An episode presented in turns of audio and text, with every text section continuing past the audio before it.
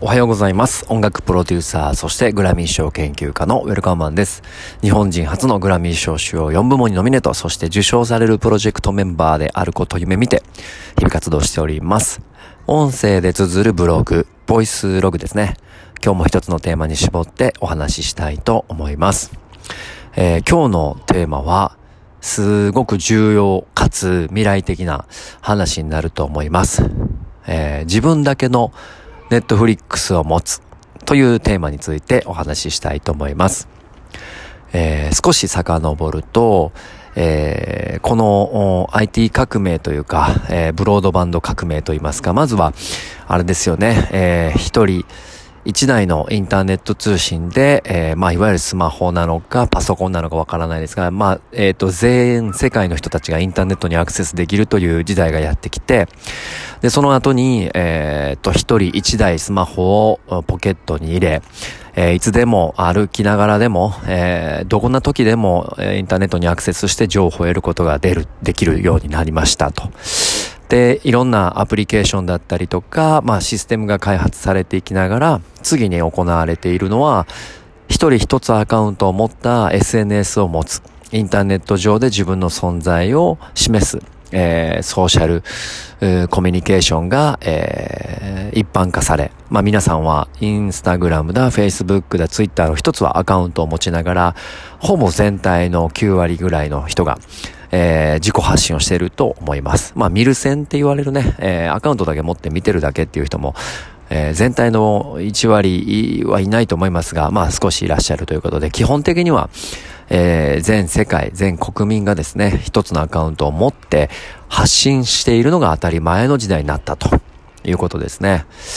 で、えー、遡ってきて、今現代ですが、えー、次に行われているのが、えー、スマホの、え、普及率だったり、クオリティアップで、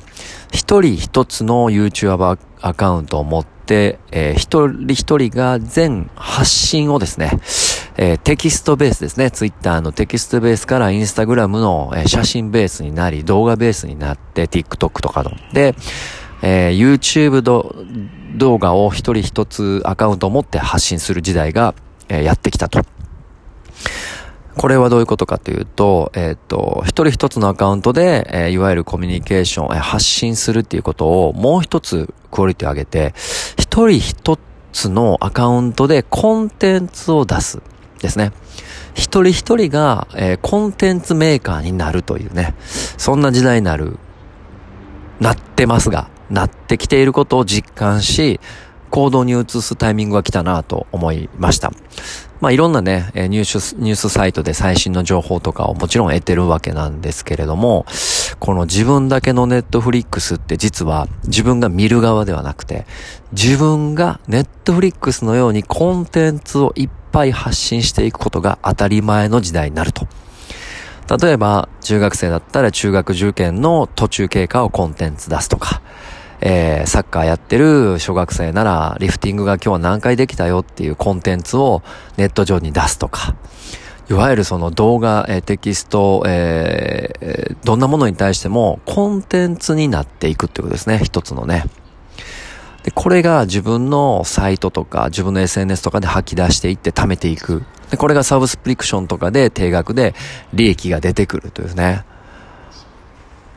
あの、今までは大手のメーカーとか大手のブランドがですね、多額のお金を投資して作品を作り、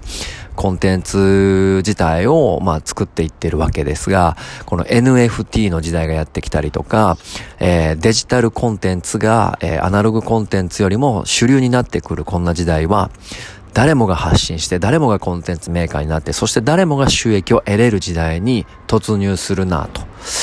いうふうに思いまして、あ、一人一つコンテンツメーカーであること、自分のネットフリックス、自分がコンテンツメーカーとしての自分のネットフリックスを作るというのが当たり前の時代に、いよいよなってくるなというワクワクと、えー、どう言ったらいいんでしょうね。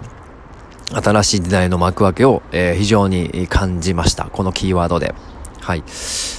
えっ、ー、と、僕たちブラッシュミュージックはですね、えっ、ー、と、インディーズのアーティストが一人一人がちゃんとした収益モデルを作れるように、まあ、音源配信とか、えー、プロモーションっていうのをメインにレコード会社としてやってきたんですが、それだけではなく、オリジナルのサイトを作って、えー、サブスプリクションのファンベースを作って、えっ、ー、と、いわゆる、SNS っていうのは、その、自分の住所ではなく、人の、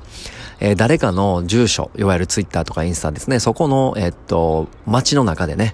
えー、活動して広告活動するので、じゃなくて自分の住所を持って自分のお家にやってくる、いわゆるオリジナルのホームページですね。